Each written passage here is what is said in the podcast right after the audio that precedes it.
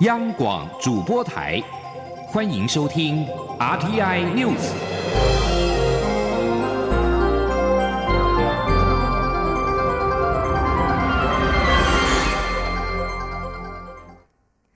各位好，我是李自立，欢迎收听这一节央广主播台提供给您的 RTI News。俗称武汉肺炎的 COVID-19 疫情在欧洲迅速蔓延。中央流行疫情指挥中心今天宣布，自十四号、十七号起，提升欧洲的疫情等级，将申根国家英国、爱尔兰等二十七国以及杜拜提升到第三级。上述地区入境台湾者必须居家检疫十四天。另外，指挥中心也将美国的华盛顿州、纽约州跟加州疫情等级提升到第二级。记者王威婷的报道。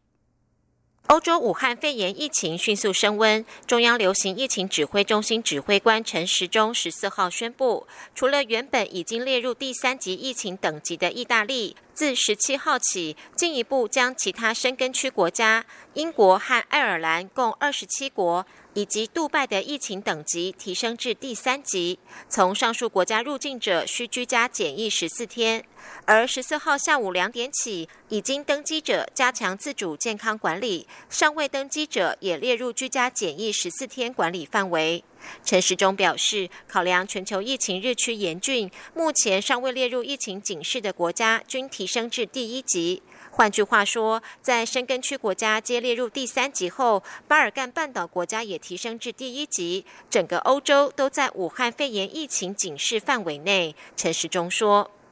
那今天所有没有讲讲到的哈，或者我们原来还没有升级的，我们大家原来就已经有一些的相关的升级在中港岸、中港澳、韩国哈，那意意大利也包含刚才讲过嘛哈，那还有伊朗哈，当然是三级。”那还有原来的新加呃新加坡、日本哈，那这些是本来是二级，那其他的哈都没有被还没有被提到的，全部都列为一级。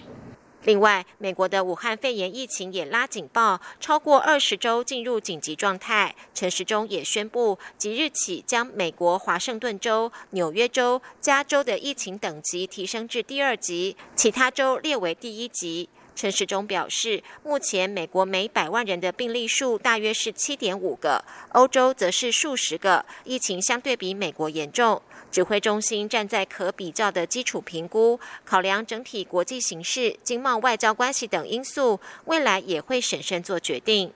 因应全球旅游疫情建议全面升级，指挥中心表示将强化边境管理和扩大回溯性筛检措施，以确保国人安全。中央广播电台记者王威婷采访报道。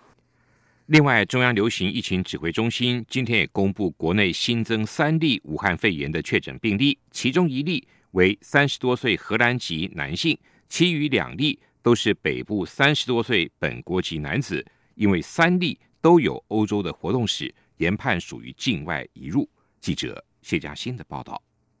中央流行疫情指挥中心十四号一口气宣布，国内第五十一到第五十三例 COVID-19 武汉肺炎确诊个案，累计共五十三个确诊病例，解除隔离则有二十人。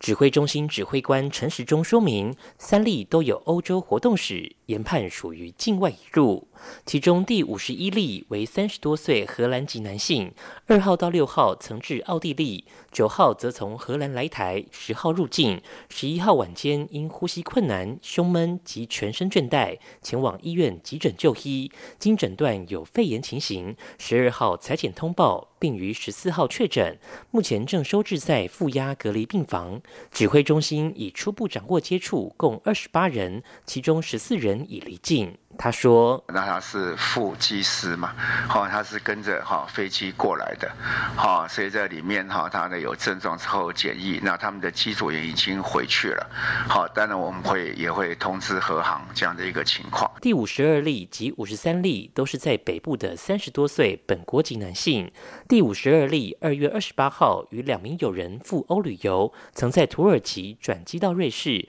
并搭乘巴士到法国滑雪。八号回国入境。”病后，十二号晚间出现发烧、全身倦怠、咳嗽、流鼻水等症状，就医裁剪通报后，十四号确诊，目前也收治在负压隔离病房，并初步掌握三十九位接触者。第五十三例则是二月二十二号到三月六号赴德国出差，返国后于十一号出现咳嗽有痰、喉咙痛症状，当日便就医检验通报，十四号确诊，目前同样收治负压隔离病房，已初步掌握共十五位接触者。另外，指挥中心也会针对他发病前的国内活动史来追踪可能的接触者。至于中国大陆传出若染上武汉肺炎，病毒会攻击肾脏，引发急性肾衰竭。指挥中心专家咨询小组召集人张尚纯则说，我国确诊病例中，除了此次新增三例尚未有资料以外，其他个案都没有这样的记录，且其中有一例是感染前就已经在洗肾。中央广播电台记者谢嘉欣采访报道。因应武汉肺炎疫情的冲击经济。除了纾困振兴特别预算新台币六百亿元之外，行政院也会诊了各部会的基金，投入四百亿元。行政院发言人 Grass Udaka 今天表示，行政院长苏贞昌已经指示各部会及各国营事业单位盘点原本就要执行的公共建设采购或投资，要加速进行，不能有所延迟，以政府现有的资源先带头进行扩大内需。Grass 说。除了政府带头之外，也对民间厂商提出诱因，提出振兴纾困方案，鼓励民间厂商继续投资。虽然会造成部分的税损，但是可以达到扩大内需的效益，以维持台湾整体经济的稳定。除了立法院日前所通过的特别预算新台币六百亿，另外投入约四百亿元的预算纾困，总计将投入一千亿元纾困，并振兴台湾的经济产业。行政院十三号宣告，台中市管制生煤自治条例部分无效。当时促成这项条例通过的交通部长林佳龙今天表示，中央空污法已经修正，地方政府也要做释法性的修正，才不会跟中央的法令抵触。林佳龙强调，改善空污，全民一起来，不要把对抗中央当成了政治提款机，最后得不偿失。台中市长。卢秀燕选前喊出“市长换人，空气换新”，就要真的做到，不要推卸责任。他愿意协助如何来做一些适法性的修正，让台湾的空气品质能够更好。对此，台中市长卢秀燕今天则表示，台中市未来燃煤状况可能会不减反增，机电机组也会越来越多，对中部地区空污改善恐怕雪上加霜，也冲击中部地区民众的健康。卢秀燕建议中央务必深思，政府成立的目的就是要爱护人民、改善空污、照顾人民的健康，不要逆向而行。为了全力防止武汉肺炎 （COVID-19） 疫情，美国国会众议院今天清晨以压倒性的多数通过了纾困方案。在众议院表决之前，美国总统川普在推特上表达他对法案的支持，并呼吁共和、民主两党都给予支持。川普指出，这项法案将对武汉肺炎进行免费检测，并给予受到冲击的美国工人带薪病假。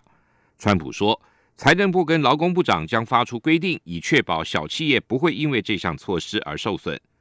川普并且已经在十三号宣布全国进入紧急状态，将提供五百亿美元联邦援助，协助州跟地方对抗武汉肺炎，并将扩大筛检。另外，美国军方十三号表示，由于武汉肺炎快速蔓延，将停止军人、国防部的文职人员跟他们的家属一切的国内旅游。伊拉克安全消息人士向路透社表示，多枚火箭炮今天落在伊拉克首都巴格达北方的塔吉军事基地，当地是美国为首的国际联军驻扎的地方。这也是一个星期来该基地第二次遭到攻击。塔吉基地曾在十一号遭到火炮攻击，造成两名美国士兵跟一名英国士兵死亡，另外十四人受伤。这是去年十二月以来首次传出美军丧生的火箭炮攻击，也是近年致死人数最多的一次火箭炮攻击。美国指控伊拉克境内的伊朗支持的民兵组织珍珠党旅发动这一波攻击，因此在十二号对该好战团体的目标。为在伊拉克什叶派圣城巴拉一处的新建中的民用机场展开一连